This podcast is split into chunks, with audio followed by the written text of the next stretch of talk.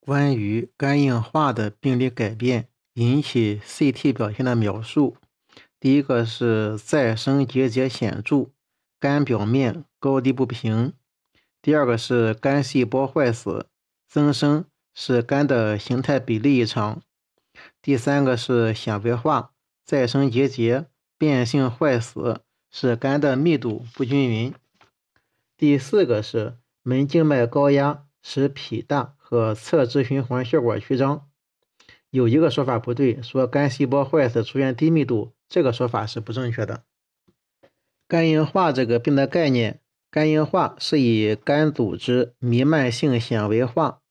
假小叶和再生结节形成为特征的慢性肝病，多见于二十岁到五十岁的男性，继发于肝炎，主要继发于肝炎。分为三型，第一是小细胞性肝硬小结节性肝硬化，第一型是小结节肝硬化，再生结节二到五个毫米；第二是大结节性，嗯，再生结节，嗯，大于十个毫米；第三个类型是混合型，分为小结节型二到五个毫米，大结节型大于十个毫米和混合型。肝硬化的病理以广泛的肝细胞变性坏死、肝细胞结节状再生为特征。伴有结缔组织增生及纤维间隔形成，正常的肝小叶结构被破坏，假小叶形成，肝逐渐变形变硬，最后发展为肝硬化。肝硬化的诊断基于以下三个标准：第一是弥漫性病变，第二个是存在纤维化，第三个呢是肝细胞结节状再生。CT 表现，在轻中度肝硬化者，肝密度可以没有明显改变。没有明显变化，重度肝硬化，肝的密度高低不均匀，增强扫描动脉期显示肝密度不均匀，比平扫可能更明显，但是在门静脉期和延迟期往往趋向于显示均匀。再生结节强化方式与正常肝实质相同，两者都是门静脉供血为主。关于继发性改变。严重肝硬化往往伴有门静脉高压、脾大和腹水。CT 表现为门静脉的主干扩张、侧支血管扩张及扭曲，常位于食管的下段、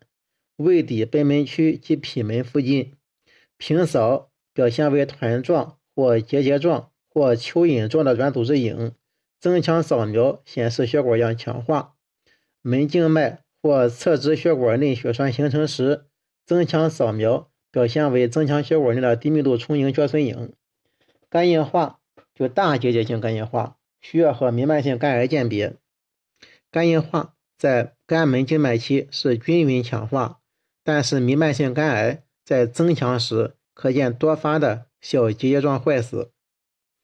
第二呢是，嗯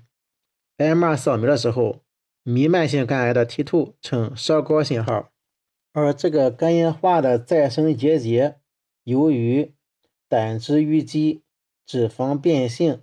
胆色素及含铁血黄素沉积，T1 呈等低或者稍高信号，T2 呈等或者稍低信号，T2 是等或者稍低信号，并且信号均匀，没有包膜。增强扫描没有异常强化。